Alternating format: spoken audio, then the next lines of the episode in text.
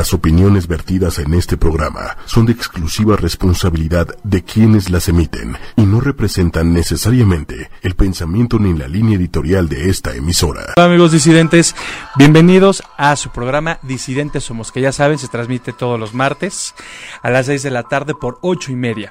Y bueno, ya saben que este es un tema 100% LGBT donde tratamos todo tipo de temas, religio, eh, político, social, laboral y bueno, hoy nos toca justamente hablar de entretenimiento, que como bien saben, pues la verdad es que el teatro pues ha sido un sello muy particular de disidentes, siempre hemos estado pues promoviendo el teatro y bueno, todas las ventajas que nos da justamente este este este género, este espacio de entretenimiento y de divertimento. Pero bueno, antes de esto pues les recordamos nuestras redes sociales que ya saben que nos pueden encontrar como disidentes somos en Facebook, nos pueden encontrar en Twitter, nos pueden encontrar en Instagram y por supuesto en YouTube.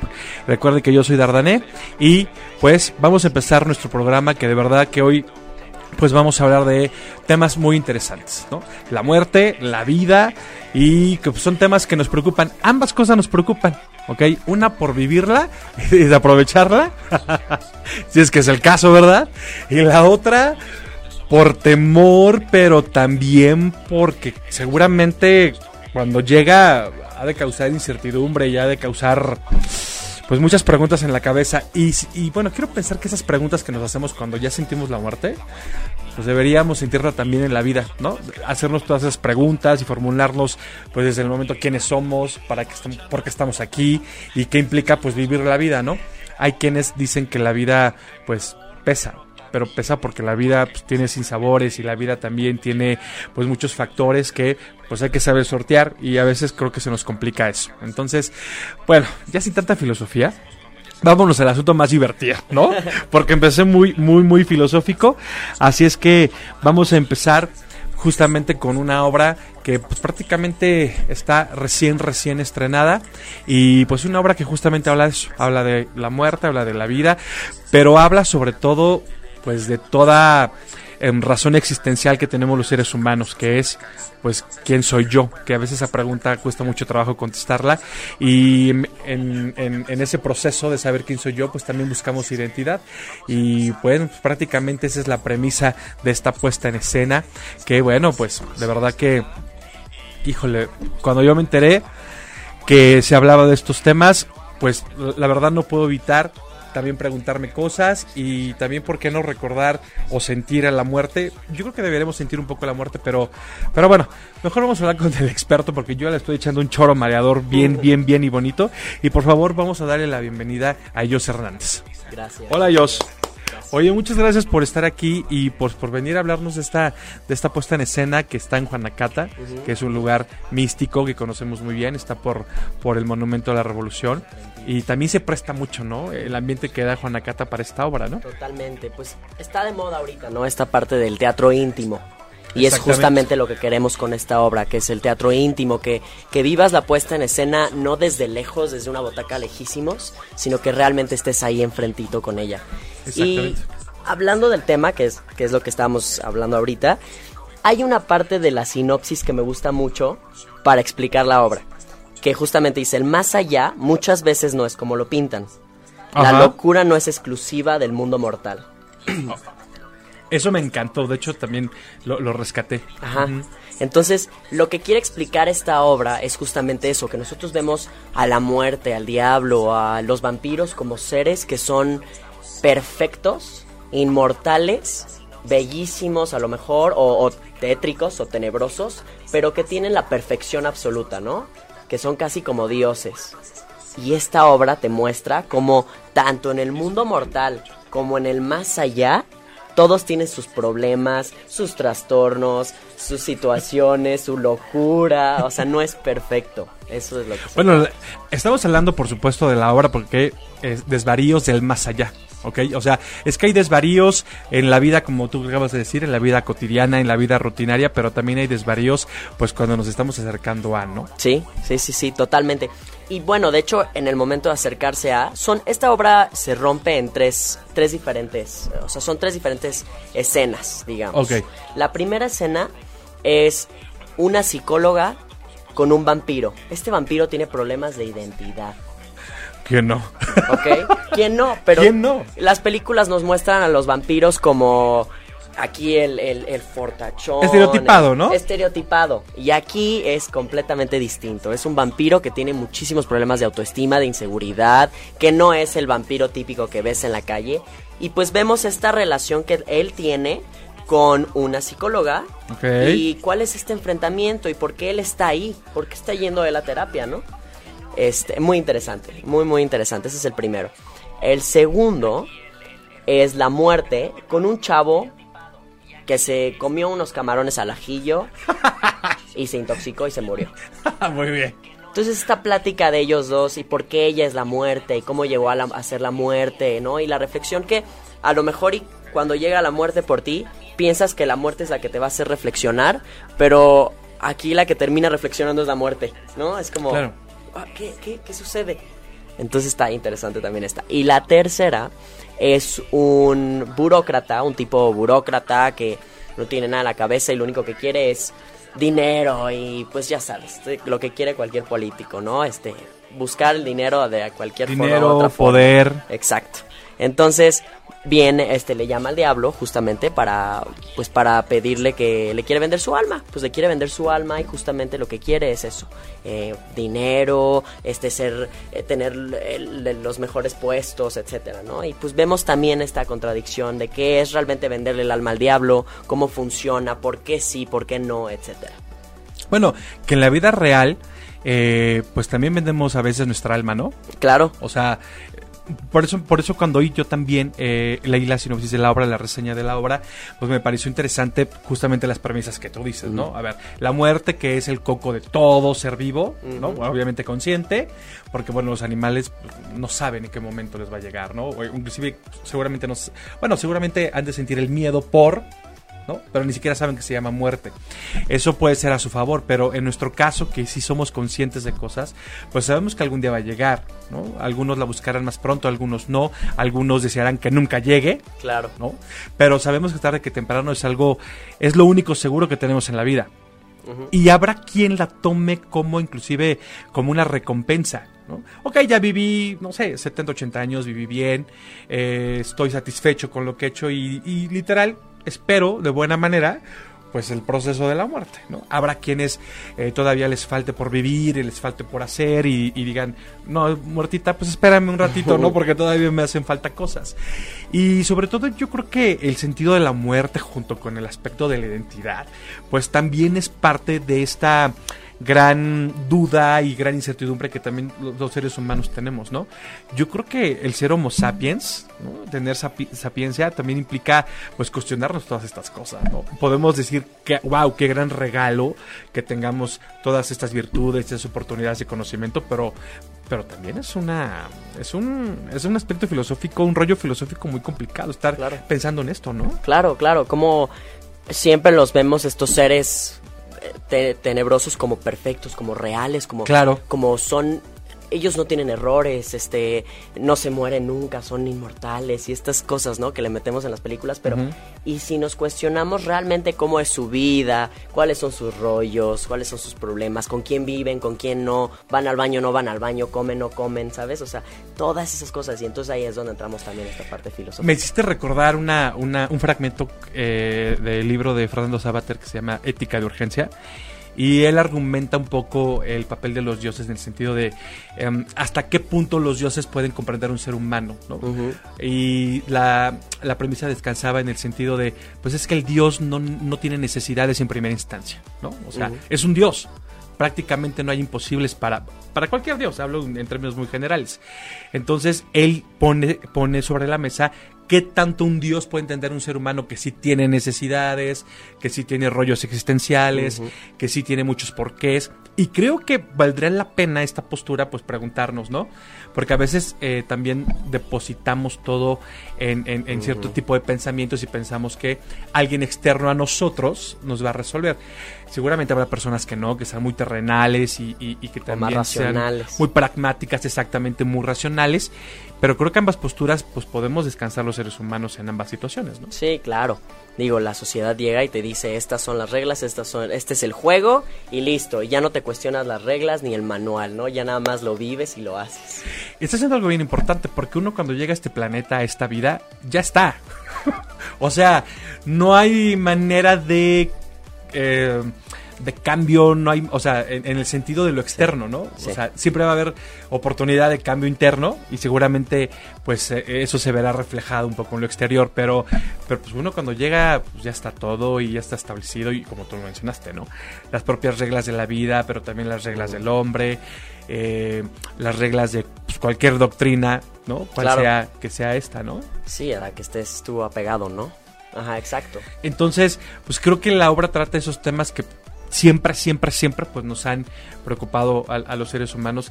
Y más si lo envuelves en un sentido de comedia. Exacto, pues es justo lo que te iba a decir, que es comedia y es comedia fársica, entonces lo hace chistoso, lo hace divertido, no entra la información tan cruda, tan así como de, bueno, aquí está, ¿no? O sea, lo hace chistoso y también te hace a ti ir cuestionando conforme pasa la obra y divirtiéndote también, que es lo que queremos hacer.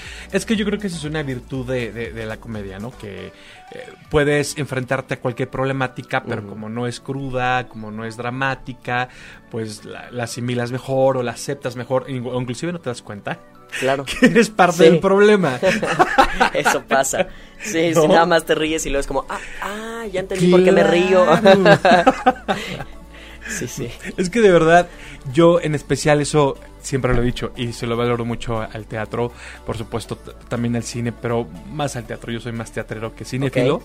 Y, y porque, bueno, pues el teatro pues implica eh, pues una cuestión presencial, implica en el, en el momento pues involucrar sentimientos, emociones y bueno, de alguna manera pues hay un, hay un cierto reflejo, hay un cierto contacto con, con el actor, con la pieza o con, con, el texto determinado y eso me parece genial, ¿no? Aparte, también te das cuenta en el momento la reacción de los otros, ¿no? Del público. Sí, sí, sí. O sea, es... un 360, o sea, el teatro justamente es eso. Eh, eh, a veces nos dicen, bueno, eh, la gente, ¿no? Piensa, el público piensa que nada más es pararte en el escenario, dar tu obra y listo, pero realmente el público es parte de. Aprender, aprenderte el texto y, y se acabó, ¿no? Y se acabó, pero no, las, o sea, el público, sentir al público, las risas del público, cómo ellos, o sea, el público convive contigo, es una comunicación de público, actor, actor, público, 100%. Cada obra es distinta por el público también. Oye, ¿y de plano será imposible no desvariar? Uy, no. no. De plano no. Son tantos temas. ni, ni el más allá. No, no. O sea, son tantos temas que tienes en tu vida y tantas cosas que vas conociendo y que vas haciendo que de repente puedes pensar que tienes todo bajo control, pero realmente no es así, ¿no? Hay otras cositas que están por ahí perdidas. Oye, pero somos Homo sapiens. pues por eso podemos arreglar ciertas cosas. Ciertas, inclusive eh, hacerlas más complejas. Exacto, ¿no? exacto, hacerlas más complejas, ya sea emocionalmente o racionalmente. Oye, ¿por qué no pasa que el que a veces el que más sabe, pues también es el que más duda? Porque, pues, obviamente, ¿no? Mientras más sabes y más sabes, pues te das cuenta que hay que investigar más y que un problema que tú pensaste que estaba desde un ángulo, pues ya tiene otra perspectiva. O sea, ay, no. Sí, piensas que ya llegaste a la solución cuando te das cuenta que todavía falta de este lado y luego claro. de este lado y... Sí, así es esto, así es esto. Yo de verdad a los a los intelectuales que conozco o que he visto en la tele o he escuchado en la radio dicen que ser intelectual eh, duele mucho y se sufre mucho y, y seguramente sí. ¿no? Porque, pues, como eso, ¿no? O sea. Y esta obra sí es, ¿eh? Cuestiona. Dentro de cada una de las escenas cuestiona muchísimo. Y lo padre es que no cuestiona una cosa en específico, sino tú como público sales pensando y reflexionando muchas cosas. Pensando en varias cosas. Perdón, pero mira, aquí nos están preguntando y están comentando. No es que te, estés haciendo. No, no. Este, por ejemplo, dice Guillermo Mejía que para él la clave para vivir, vivir bien es la aceptación. Claro. Y, en eso pues también descansa la obra, ¿no? Sí, totalmente. Hay que aceptarse, exacto. Aceptar quién eres, aceptar tu identidad. Y de ahí vas a ser mucho feliz, mucho más feliz porque ya sabes quién eres, ya sabes cuáles son tus orígenes. Oye, pero ¿cómo hacerlo con tanta información afuera? Y a veces la información es, es, errónea. Este, es errónea y a veces es dolorosa. O sea, ¿cómo llegar a eso? Porque pues, decirlo está padre y está muy fácil, ¿no? claro. Pero en la realidad está cañona. ¿Cómo pues, lo hacemos? Yo creo, mira, una de las cosas importantes es, conforme vas leyendo, vas aprendiendo más cosas, vas viendo qué se repite o qué cosas, eh, o sea, también tu mente se va expandiendo de más conocimiento, de más cosas y de esa manera te vas a ir viendo como descartando cosas que no te sirvan. También puedes decir, esta información a mí me sirve, a lo mejor y no es la más perfecta o la más correcta, pero en cierta forma a mí me sirve ahorita, en este momento, y lo voy a tomar. Ah, claro. Pero luego aprendes otras cosas y sueltas o mezclas y vas formando tus propias ideologías conforme vayas aprendiendo. Y también, bueno, eh, la información la vas a, a tirar o la vas a descartar o la vas a asumir, pues también eh, según cada etapa, ¿no? O sea, la información que te servía a los 18, pues seguramente, bueno, conozco a unos que todavía les sirve a los 28. sí, yo también. sí, no sí. vamos a balconear a nadie. pero este. Ah, ya me sacaron. Pero, obviamente, pues la información que yo tenía a los 18, pero lo ahora los que tengo la información a los 38, pues es totalmente Claro. diferente. Y también las prioridades, pues son otras, ¿no? Y puedes leer algo de que te sirva a los 18, pero lo vuelves a leer a los 28 y a lo mejor es diferente, o sea, le das otro Tiene otro contexto, otra sentido. perspectiva.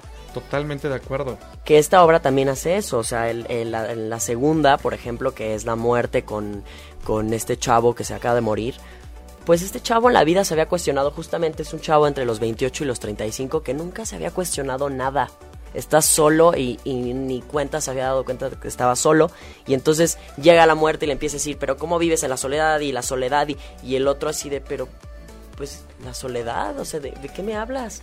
Y ya es ahí donde se empieza a enfrentar también la muerte como de, ah, pues este güey no tenía ni idea y entonces vas viendo ahí qué onda. Bueno, es que a veces la muerte para, para algunas personas puede ser eh, soledad, ¿no? Y, y para otros puede ser desolación, que son cosas Exacto. muy diferentes, ¿no? Exacto, y ahí habla mucho de ese tema. No, no, me, no quiero No, claro, no, la obra tal pues cual, que vayan, pero, o sea. pero es abrir los temas, ¿no? Exactamente. Para que la gente diga, ah, está interesante, voy a verla. Mira, pues ahorita con la descripción de los personajes, pues sí, efectivamente ya nos podemos dar una idea pues de que implica un poco la, la dinámica de la obra. Cuéntanos de tu personaje. Pues mira, somos, somos tres actores en escena. Ahorita vamos a ser cuatro actores, porque mi personaje, mis dos personajes justo los voy a alternar con alguien más. Ah, va, va. Eh, pero en escena son, eh, son seis personajes, tres actores. Entonces, mi personaje, Jos Hernández, y también Asael Herrera, que se va a ahori- ahorita a incluir con nosotros, hacemos a El Chavo, de la segunda obra, que se enfrenta con la muerte, y al Diablo, que se enfrenta con el burócrata. Mm, Entonces son dos personajes distintos. Entonces un personaje justamente hueco que pues la vida no le apasiona, no nada, y otro personaje que tiene el control total, ¿no? Que, que sabe cómo meterse en la mente de este burócrata y, y decirle y cuestionar, hacerlo cuestionarse un montón de cosas, pero pues a ver si lo logra también, ¿no? Hacerlo cuestionar o enfrentarse a realidades. Que yo creo que pues esa sería la gran moraleja, ¿no? Eh, de la obra, ¿no? Claro, claro, claro. Cuestiónate. Sí, sí, Siempre cuestiónate. Sí, totalmente.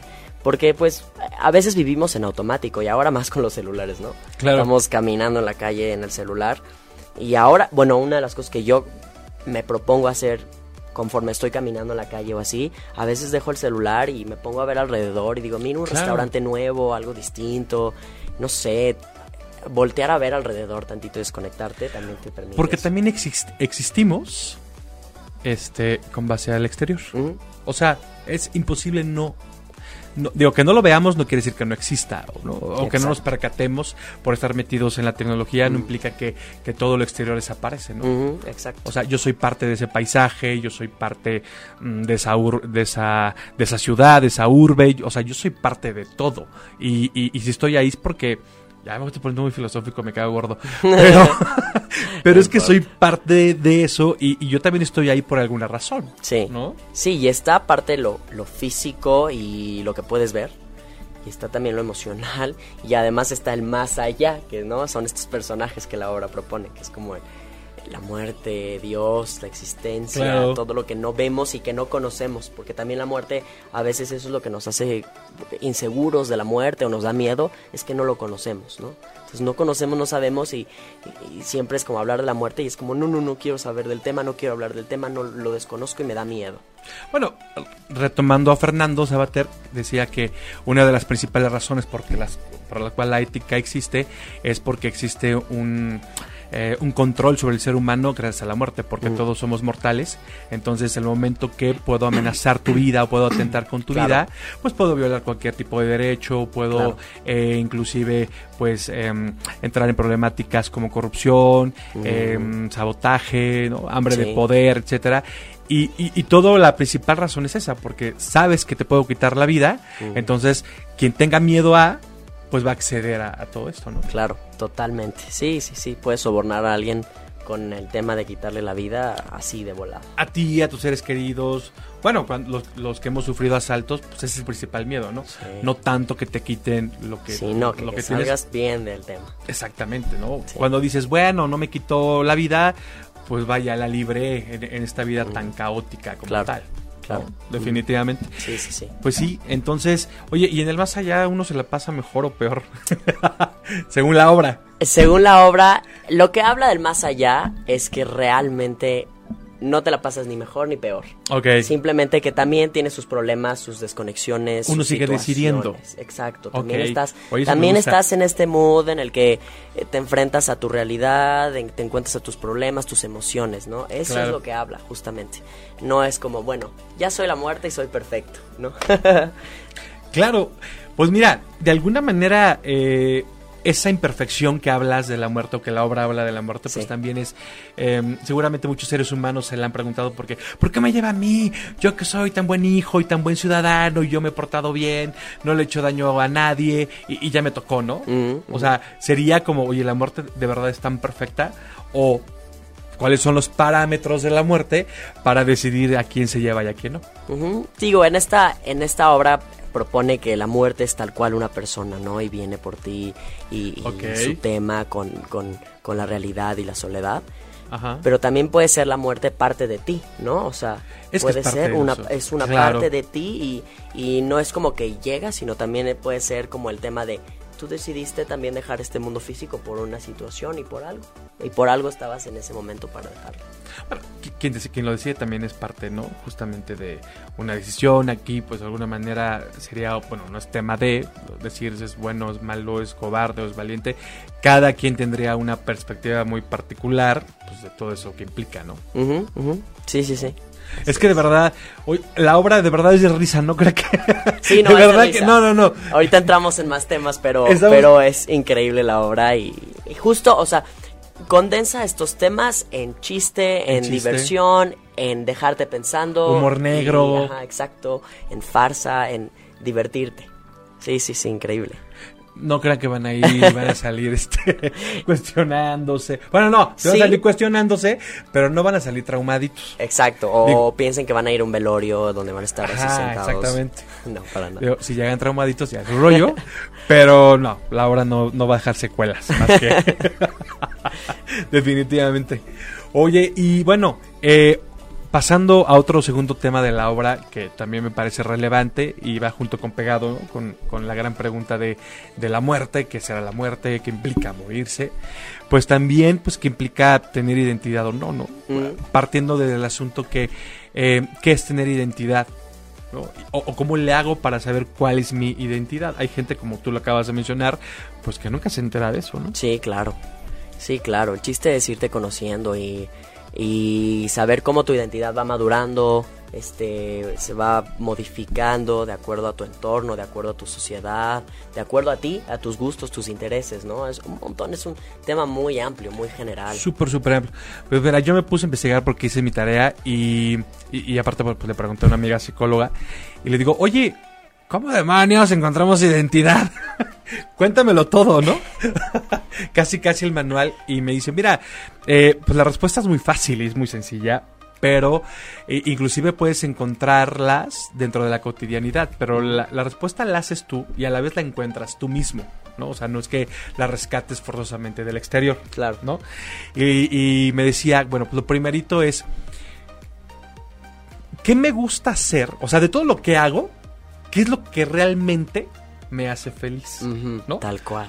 Una vez que detectas eso, y seguramente tú como actor, que es tu pasión, cuando lo, lo descubriste dijiste, no, pues de aquí soy, y esto me hace ser yo, y esto me hace estar feliz, y esto Claro. me hace tener un motor, ¿no? Dentro de mí, que me hace moverme y darle sentido a la vida, porque yo, yo, yo por ejemplo, soy de la idea que la vida como tal no tiene sentido. Uno le da el sentido. Tú le das sentido. Claro, exacto.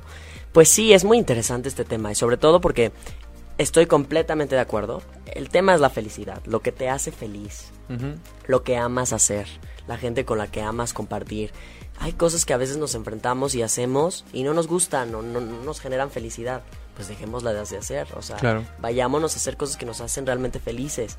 Y eso nos va a dar más, no solamente la parte económica, sino nos va a dar mucho más satisfacción, vamos a tener objetivos más claros, vamos a querer, eh, querer seguir creciendo y salir adelante cuando hacemos cosas que nos gustan. Y aparte, eh, para los que sí les preocupe, no sé, el dinero el- o, o- o el poder, vaya, que lo pongan en un lugar privilegiado, pues también si haces lo que te gusta, pues va a llegar, Claro, ¿no? exacto. O sea, e- es parte del resultado. Exactamente, o sea, el chiste no es, o sea, decir voy a ser famoso o voy a ser millonario.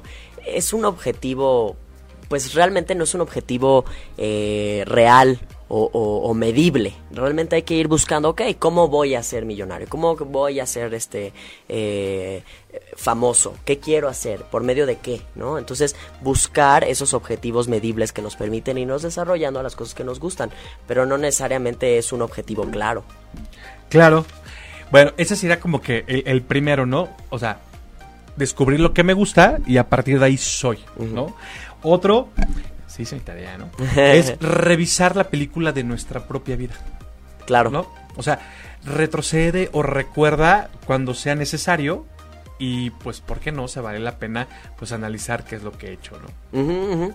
Y justo mucho el, el- el primer, el- la primera escena, que es esta parte del vampiro que llega con la, con la psicóloga. Y este. Y está muy interesante porque es, es eso. O sea, es como, según él. No puede ser vampiro porque ¿cómo va a ser vampiro si es morenito, si es un poco llenito, si... No, no, no, yo no puedo ser vampiro. O sea, un vampiro es guapo, Guapo. güero, de ojos azules, así, ¿no? Y, y- y, pues no, al final él debe de sentirse seguro de cómo es, de, de quién es. Eso es lo importante. Que mm, empiece a crear su propia versión de vampiro, ¿no? Claro, claro, exacto. ¿Por qué pensar? ¿Por qué medirnos o, o- o compararnos con los demás? Hay que medir- medi- eh, compararnos a nos- con nosotros mismos, con nosotros mismos, ¿no? Claro. ¿Por qué ella tiene esto y yo no? Pues porque ella lo consiguió a su manera de ser feliz y pues yo tengo que hacer a mi manera y hacer las cosas como yo puedo y, y exacto, es diferente. encontrarás tus formas, ¿no? Y eso es válido también, ¿no? O sea, eh, el concepto que cada quien tenga de éxito, el concepto que cada quien tenga de trabajo, el concepto que cada quien tenga por propósito de uno mismo, pues es muy particular, ¿no? Claro, claro. Definitivamente, y no habría, ahí sí pues, no nos podemos meter nada, nadie y, y- y- y ninguna ideología, ¿no? Porque yo siempre he dicho también que las comparaciones siempre van a ser injustas y muy subjetivas. O sea, ¿cuál es el parámetro, no? Exacto, el parámetro es, es eres tú.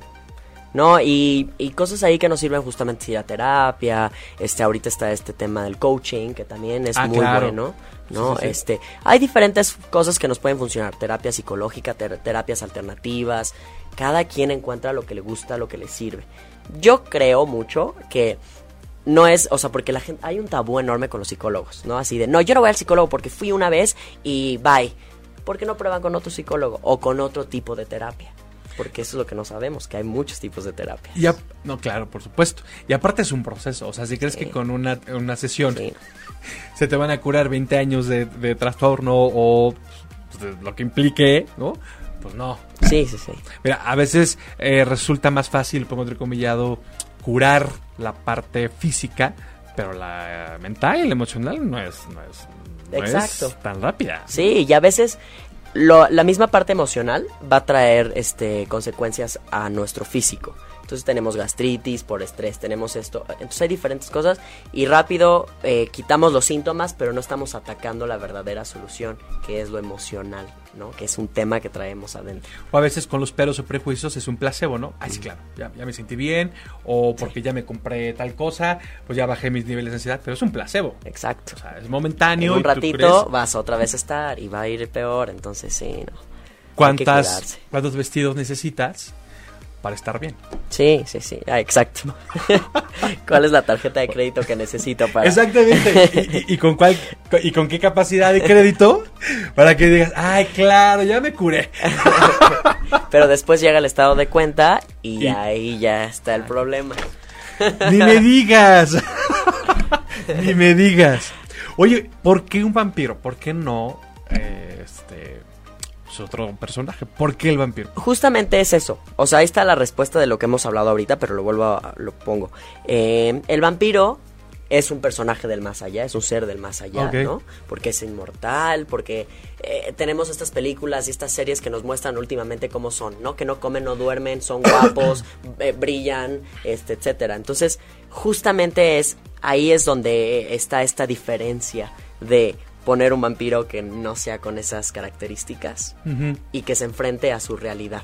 Entonces, justo es por eso, porque es tan perfecto en, en, en, lo que nos han hecho creer que son los vampiros, si es que existen. Y entonces, a ver, y si lo ponemos en un contexto donde no sea eso, donde sea todo lo contrario y que se enfrente a eso, a ver cómo funciona, como rata de laboratorio, vamos a ver cómo funciona. bueno, es que de alguna manera pues también implica salir de esta zona de confort. Claro. O sea, al personaje lo están poniendo en una zona de confort, do, digo, perdón, en una zona no de confort, donde evidentemente pues eh, no, no conoce porque no es tan bueno en algo, se está enfrentando a cosas desconocidas. Vean, hasta los monstruos, fantasmas o, Sí. o los seres también pues también tienen incertidumbre, ¿no? Sí, y está padre, está padre meterle como esta conciencia y estas, eh, esta mortalidad a estos personajes que hacemos, wow. Es también lo que pasa con los superhéroes, o sea, ahorita están de moda los superhéroes porque ya tienen vida, Están más ya tienen humanizados. problemas, exacto. Entonces tú generas más empatía con ellos, porque ya no es, oh, acá soy Superman, soy lo máximo, y es como, ay, eso no es real.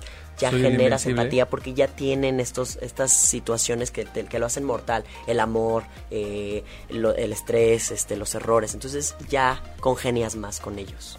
¿Y cuántos vampiros no este, existimos en la vida real, no? Y Claro. que- que exactamente, es que, Nada y más que no nada se- más eso no vivimos se de noche. decir. No, yo sé. no puedes, eh, no puedes eh, revelar tu identidad. No, exactamente, ¿no? Este, y que nada más vivimos de noche y que pues de noche los gatos son pardos. O sea, de verdad que eso sí es un asunto este pues problemático, pero también interesante porque si te sales de esa zona no sabes pues de todo lo que puedes descubrir y inclusive es parte del proceso de conocerte a ti mismo. Totalmente, totalmente. De verdad, o sea, eh, a mí me encanta una frase que dice, eh, pues tienes miedo, pues hazlo con miedo. Porque el miedo, la única manera de vencerlo, pues es haciéndolo. O sea, no hay otra, o sea, no hay manera de, eh, de derribar el miedo más que, más que con esa opción. Claro. ¿no? A veces la vida, híjole, está cañón esto que voy a decir, pero puede ser muy tajante. O sea, tienes A y B, ¿no? Pero es tajante si tú quieres que sea tajante. Ok, a La vida puede ser realmente como tú quieres que sea. Yo, esa es mi, mi perspectiva. Claro, claro, ¿no? claro. Que, o sea, yo siempre trato de vivirlo de una manera optimista, de, de, de ver el lado bueno. Porque si estamos todo el tiempo metiéndonos al lado malo o pensando como las, las consecuencias negativas, Ujú. que no pensar en las consecuencias positivas que nos puede dar o que nos dio algo, ¿no?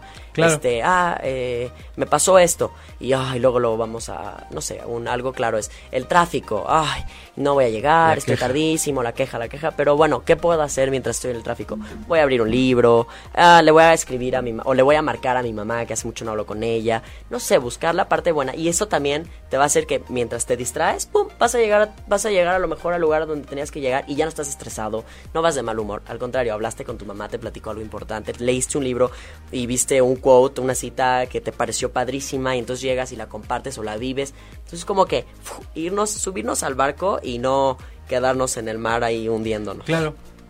Y aparte también asumir dentro justamente todas estas oportunidades que tiene la vida, pues también asumir la locura. Es que es padre estar loco. Es padre, todos somos auténticos y estamos locos. Exactamente, e- es padre, de- este, aparte es inevitable. Claro. La vida es lo suficientemente caótica, pero a la vez hermosa, pero a la vez compleja, pero a la vez fácil, porque también pues, uno tiene injerencia en ella. ¿no? Y, y es parte justamente de esta locura, ¿no? Hay gente que, por ejemplo, esa palabra le causa ruido. No, no, no, yo soy el más cuerdo y yo soy el más, eh, el más controlador de mi propia vida. Y, y- y, ay, en la realidad, pues no es cierto. Claro, es lo que nos hace auténticos realmente. Exactamente, exactamente. Ahora, pues también hay, hay, hay fuerzas que nos jalan, hay convicciones también que nos jalan. Eso, pues, cuando nos percatamos que existen en el mundo, pues las tomamos, ¿no? Claro. Ok, yo soy de este ámbito, yo soy para este sueño, yo soy para, para esta vocación, pero también soy para asumir la vida de una determinada manera. No todo, no todo descansa en pues, que, eh, a qué me voy a dedicar o cuál va a ser mi proyecto de vida, sino quién soy yo alrededor de todas las circunstancias, pues que rigen mi vida, ¿no? Claro, sí, exacto. Yo creo mucho que eh, hay que conectar con el presente. Y a, a mí también me cuesta trabajo, pero eh, pensar el hecho esto de qué quiero para mi futuro, qué voy a estudiar, por qué voy a entrar a trabajar aquí. Sí, pero también conecta en este momento, en el presente. ¿Por qué quiero estudiar eso ahorita? Porque me gusta, porque es algo que quiero aprender. Ok, te subes, lo tomas, aprendes sobre ese tema.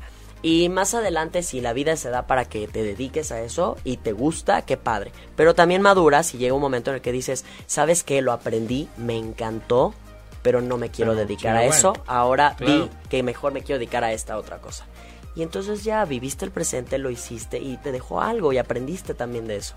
Aparte, de verdad, sí, a veces descansamos más en, en- en lo que no hice y en lo que puedo hacer Mm. y nos olvidamos del presente. Sí, claro. Obviamente, ah, eh, pues, lo que hagas hoy pues, va a tener repercusión mañana o lo que no hagas hoy pues va a tener repercusión también en el mañana. Exacto. Y, y por eso es- está padre ir, tomarse un domingo a las 6 de la tarde, venir a Juanacata y ver Desvarios del Más Allá.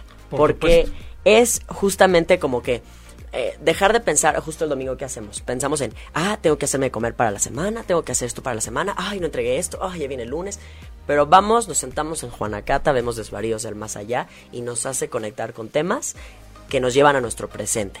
Que a lo mejor y durante la obra lo disfrutamos, pero terminando la obra nos hace cuestionarnos el presente y, y cómo estamos y nuestra identidad y, y nuestro más allá y etcétera. ¿no? A mí, a mí el teatro me gusta por eso, ¿no? O sea, yo disfruto eh, más una obra porque yo, bueno, aparte que sí, eh, sí soy reflexivo y a veces caigo gordo, pero sí, sí me encanta este sentido de wow, y, y lo que dijo, y, la interacción que tuvieron el personaje, esa escena en particular estuvo genial, este, cómo abordaron, ¿no? Cierta problemática.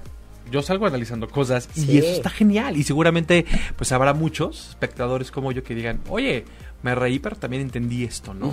O eh, jamás me hubiese imaginado que eh, a través de un personaje, pues también puede existir tal problemática. Claro, claro. O sea, el, el chiste del teatro no es nada más ir a ver, salir, listo, bye, ya me voy, ¿no? Claro. O sea, también es salir, ir con tus amigos y, oigan, ¿cómo, ¿qué les pareció esto? Y, y soltar escenas y decir, esta escena me marcó, o esta escena Claro. me identifiqué, o a lo mejor y con esta no no me siento tan identificado, pero por esto y esto, ¿ustedes qué opinan, no? Y, y generar ahí una plática, una discusión sobre lo que viste. ¿Cuáles han sido las apreciaciones de- de- del público que los ha ido? A la gente le ha encantado, la gente sale llorando de la risa, Claro. felices, este, eh, muchos se cuestionan justamente, o sea, llegan pensando eso como, no manches, sí es verdad, o sea, la muerte, estos personajes los vemos perfectos y realmente puede ser, no los conocemos, pero que pues no sean tan perfectos. Y entonces a lo mejor y también podemos pensar como en eh, el personaje que, que se queda solo y que se muere y la muerte y pues realmente a lo mejor y son uno mismo y es como este tema, o sea, tú lo vas identificando. Y sí, mis amigos que han ido a verme me han dicho, está divertidísima, o sea, número uno eso, me muero de la risa y los temas están padres porque es justo cuestionar lo perfecto y ponerlo como no perfecto, a ver qué pasa, ¿no? Que, cómo, cómo funciona. ¿Y cuál va a ser el resultado? ¿Y cómo se puede acomodar a mí Sí. justamente esa, e- esa combinación? Totalmente, totalmente. No, pues de- definitivamente vayan a ver este Desvaríos del Más Allá porque los problemas que se abordan están más acá, ¿eh? Así es que, así es que vale la pena reflexionarlos por, a través de un texto divertido, Sí. a través de un ambiente, como lo acabo de mencionar, pues que brinda Juana Catas. Para empezar, miren, si llegan temprano, pueden tomarse un rico café. Y fíjate eso, ayer estaba en uno de mis cursos y um, un curso que estoy tomando de, de locución justamente. Y una de mis amigas me dice, ya sé dónde es, hay un café ahí abajo que se llama Porfirio. Don, oh, Porfirio, Porfirio, Porfirio. Este, bueno, se llama Finca Don Porfirio, Ah, ah, tal sí, cual. claro, Finca Don Finca Don Porfirio. Y me dice, hay un café buenísimo ahí de mazapán. Y yo, yo no sabía, yo actúo ahí y no sabía. Y me dijo, pero está buenísimo, voy a ir obvio antes a tomarme un cafecito y luego ya me subo a ver la obra. Entonces es ideal. Y aparte tienes enfrente el, el Monumento a la Monumento Revolución. de la Revolución. Qué mejor domingo que hacer eso, ¿no? Irte a tomar un café, ver el monumento, subirte una obra, bajar, reflexionar y- e iniciar la semana con cuestionamientos nuevos. divertirte y aparte de verdad, para los que no, conoz- no conozcan Juana Cata, es algo místico, o sea, es, es eh, ¿por qué no mencionarlo un poco eh, abstracto el asunto? Eh, es que a mí todo eso me chifla, de verdad, me encanta, me encanta, me encanta, es como... eh, como si se viviesen varias épocas ahí y porque hay un revoltijo de conceptos, Sí. pero es interesante. Sí, sí, y de verdad se le pueden pasar muy muy bien y el café de verdad que Delicioso. vende la finca este Porfirio es muy muy muy bueno. ¿Esto Don Porfirio Es o finca? Finca Don Porfirio. Ay, que me falta el don. Ok, finca Don Porfirio de verdad y se le puede pasar muy muy muy bien. Tal cual, si llegas a la finca, estás ahí y después hay unas escaleritas, suben, suben otras escaleras y ahí está Juanacata y ahí nos pueden ver. Padrísimo. Pues de verdad no se lo pierdan, no se lo pierdan. Pueden checar en las redes sociales de Justo, sí. Nosotros ahorita tenemos las redes sociales en Instagram y en Facebook, estamos como Alternativa Escénica, A Escénica, y en Twitter, ya tenemos el Twitter que se llama Desvaríos, Desvaríos más ay, digamos que no cupo, entonces como en vez de Nos allá quedamos hasta la ay, doble L. Doble L, exacto. Exactamente. Desvaríos más ALL. Y los boletos se pueden comprar en boletopolis.com. Ahorita están en preventa y cuestan 150 pesos. Y Oh, ya wow. en normal cuestan 200 pesos. Que mira, para cualquier precio vale la pena. El, el buen teatro hay que, la verdad, siempre va a valer la pena pagarlo. Ujú. Y sobre todo porque de verdad van a salir muy, muy satisfechos. Y pues sobre todo porque también, pues, este, es, es gente que ya conocen, creativos que ya conocen. Si vieron este algo por qué vivir, si vieron eh, mi primera cita LGBT, pues ya sabes, son grandes referentes.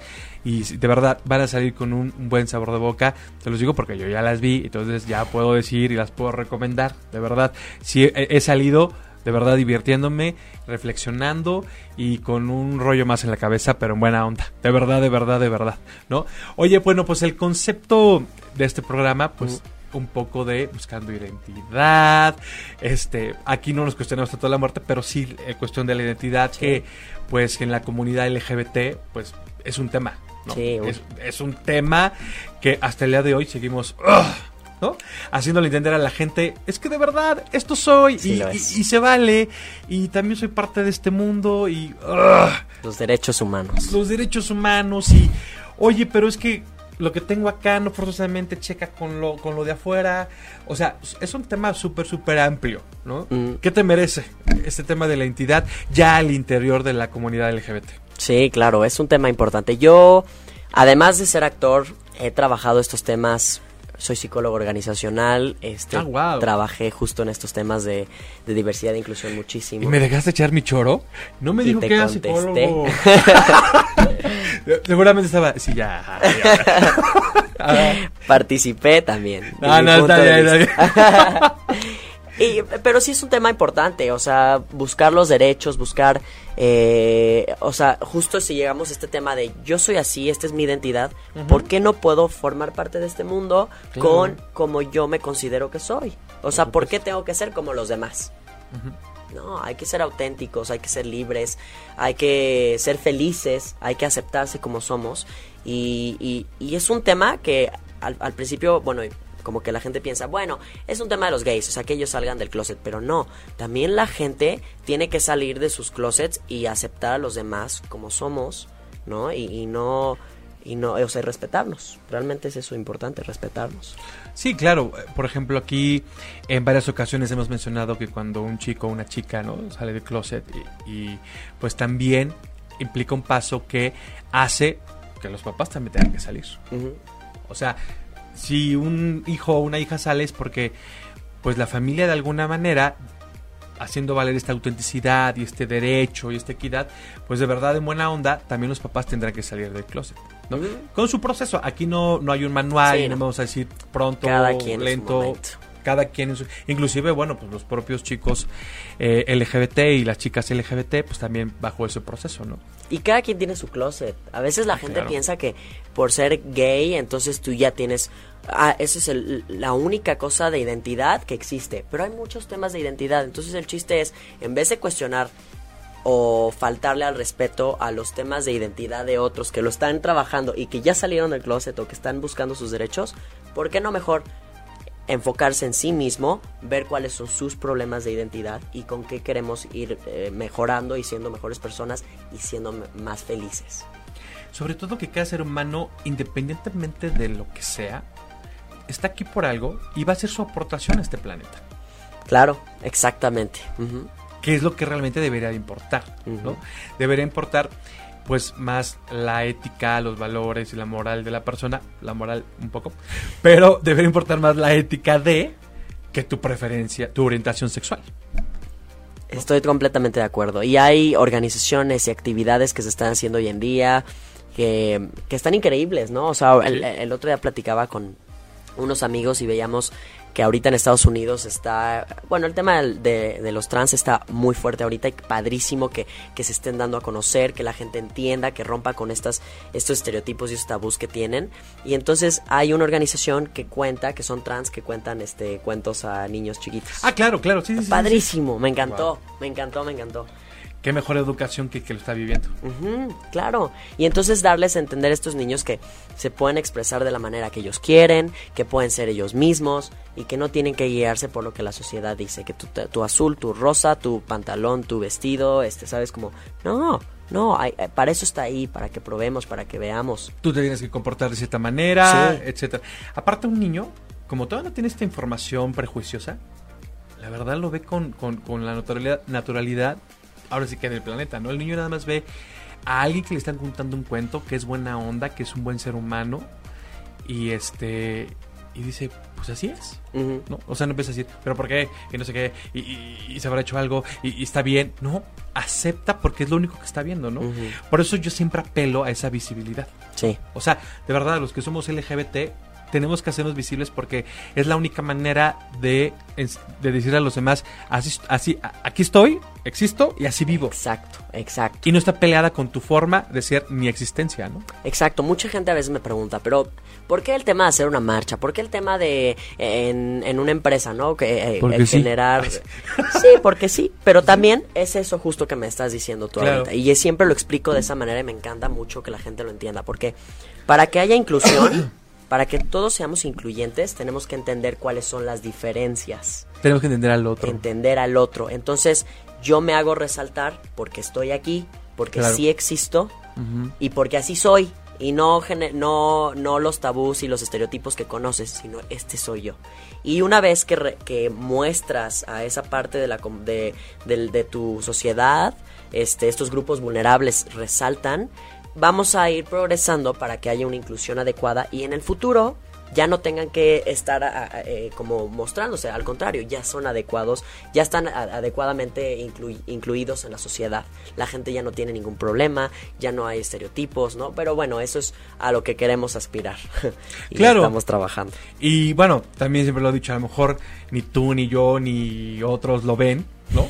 Porque igual los cambios no son rápidos, ¿no? O sea, No, no. son de, ah, claro, ya mañana, Sí, ¿no? no. A lo mejor ni lo vemos, pero lo importante es que, pues, están haciendo cosas Ujú. y, y- y se está poniendo sobre, sobre la mesa, pues, lo que se tiene que debatir, lo que se tiene que hablar, lo que se tiene que trabajar.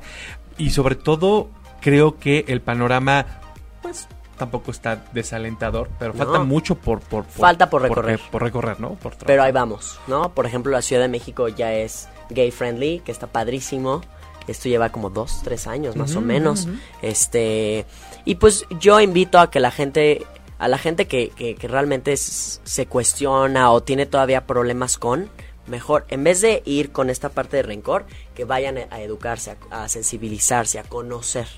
Y una vez que conozcamos, podemos entrar en el tema de discusión, de, de, de, de platicarlo, de, de orientarnos, pero no podemos discutir desde lo que yo le digo mucho a los chavos es eso, como no, no, ese es tu punto de vista o ya lo estudiaste, ya lo conoces el tema y ya tienes un mejor punto de vista. No, es mi punto de vista. Ah, pues entonces no sirve. Está sesgado. Está sesgado. O sea, no es que no sirva, No, ajá, tiene una parte de ti, no quiero decir que no sirva, pero más bien hay que am- ampliar, hay que conocer más y entonces sobre eso ya tenemos algo más sólido.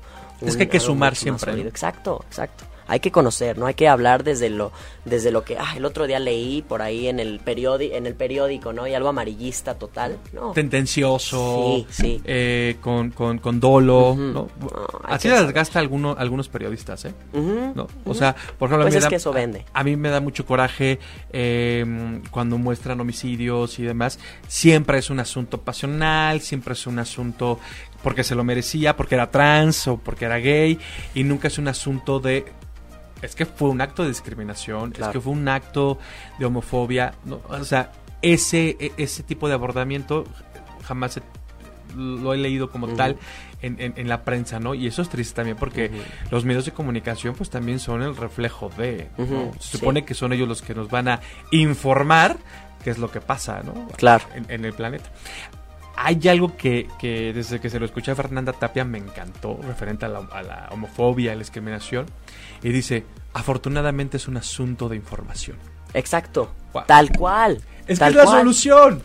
¿no? conocer, este, educarnos, hay que sensibilizar a la gente. La gente tiene que estudiar, tiene que leer. No podemos hablar nada más por hablar. No, que, no- como tú bien dices, no, no hables solamente desde tu marco ¿no? referencial, hay muchos más.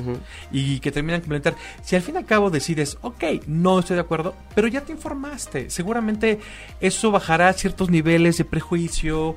Y, bueno, el que no lo aceptes no quiere decir que a lo mejor ataques ya, ¿no? Exacto. Pero ¿eh, ¿de qué manera va a afectarte? O sea, nada. No, Yo nada. lo que hago mucho, y de eso es yo, me siento con la gente y pregunto sobre sus vidas, pregunto sobre su ideología, su forma de ser, y siempre les digo, ojo, no vengo a juzgarte, vengo a conocerte. Y me gusta muchísimo escuchar tu punto de vista, porque a lo mejor en algunas cosas somos similares, en otras no, pero yo, yo voy a respetar. Porque es la forma en la que tú ves la vida y yo la veo distinta, pero te respeto y me encanta y, y, y- y estoy orgulloso de ti porque lo ves distinto. Imagínate que todos lo viéramos igual, qué aburrido sería.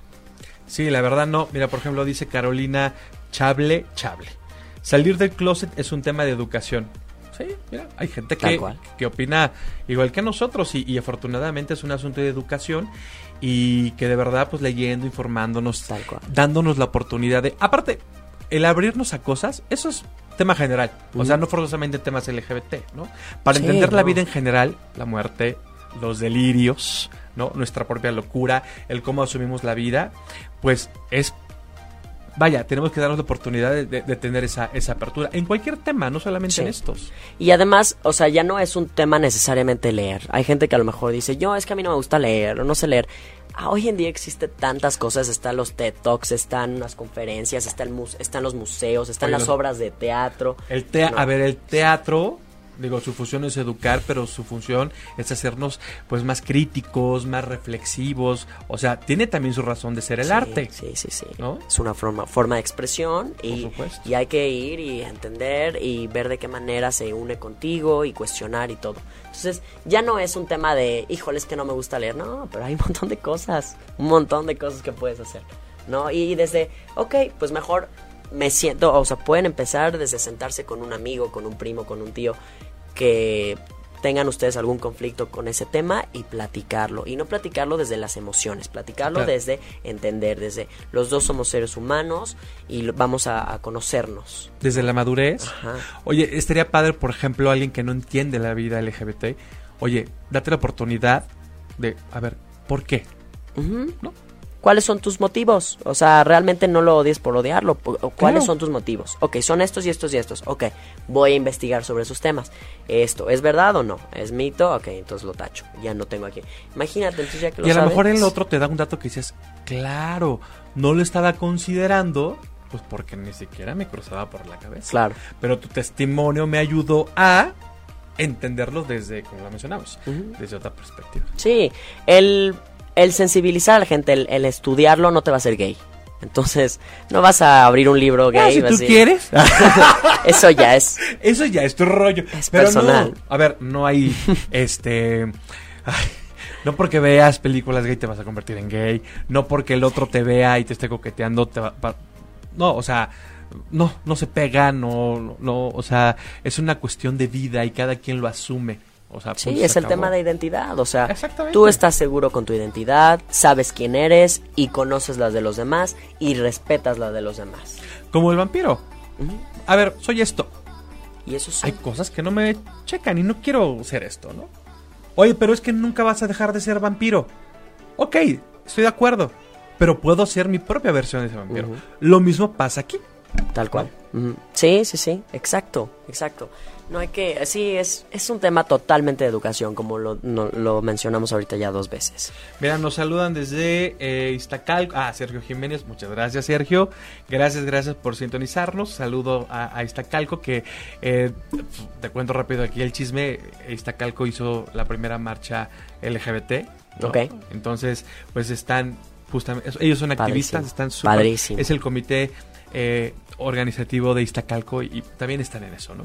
Y, y inclusive yo le mencionaba, oye, estaría padre que cada alcaldía, ya sabes que ahora se llaman alcaldías. Sí, ahora son este, alcaldías. pues te- tenga su propia marcha, ¿no? Estaría, genial. Está increíble, sobre todo porque ahorita la marcha ya es tan grande que ya ni marchamos, ya estamos ahí detenidos, frenados. Todo el sábado, de las 10 a las 3, ya no llegas al Zócalo, ya no estás ahí. Exactamente. O ya moverte. directamente llegas al Zócalo. yo así lo hago porque yo me canso. Pero apoyo. Sí, no, sí, totalmente.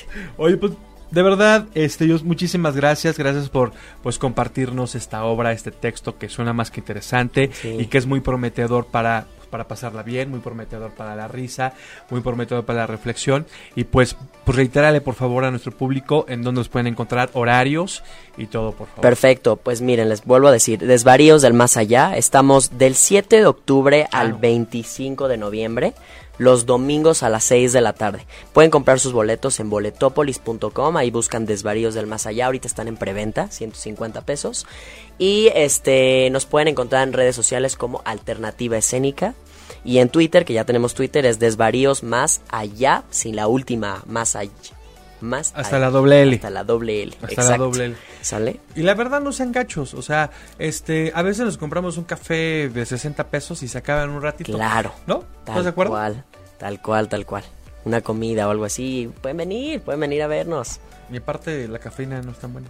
Ey, pero el teatro sí, así es que, que no sean gachos. Exacto, exacto. Entonces, pues bueno, amiguitos, eh, gracias por estar una- en una emisión más con nosotros, gracias por compartir esa disidencia, gracias por, pues, entrar en este mundo del teatro que siempre es más que maravilloso, el arte siempre nos va a dejar algo bueno, aunque no lo crean, siempre, y no exagero en mi comentario.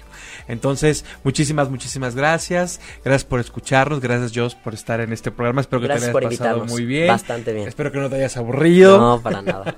y espero que se repita también muy pronto en Seguro. futuros proyectos. Y de verdad que eh, todas las obras que pasan en Guanajuato siempre son garantía y muchos de ustedes ya lo saben porque yo sé que han ido en a muchas obras de esta de esta compañía y de esta de este lugar en donde se da el teatro. Así es que pues yo soy Dardané, recuerden que los martes a las 6 pues tenemos una cita a través de ocho y media aquí en Disidentes Somos. Muchísimas gracias y hasta el próximo martes. Bye bye. Bye. Si te perdiste de algo o quieres volver a escuchar todo el programa, está disponible con su blog en ochoymedia.com. Y encuentra todos nuestros podcasts de todos nuestros programas en iTunes y Tuning Radio. Todos los programas de ochoymedia.com en la palma de tu mano.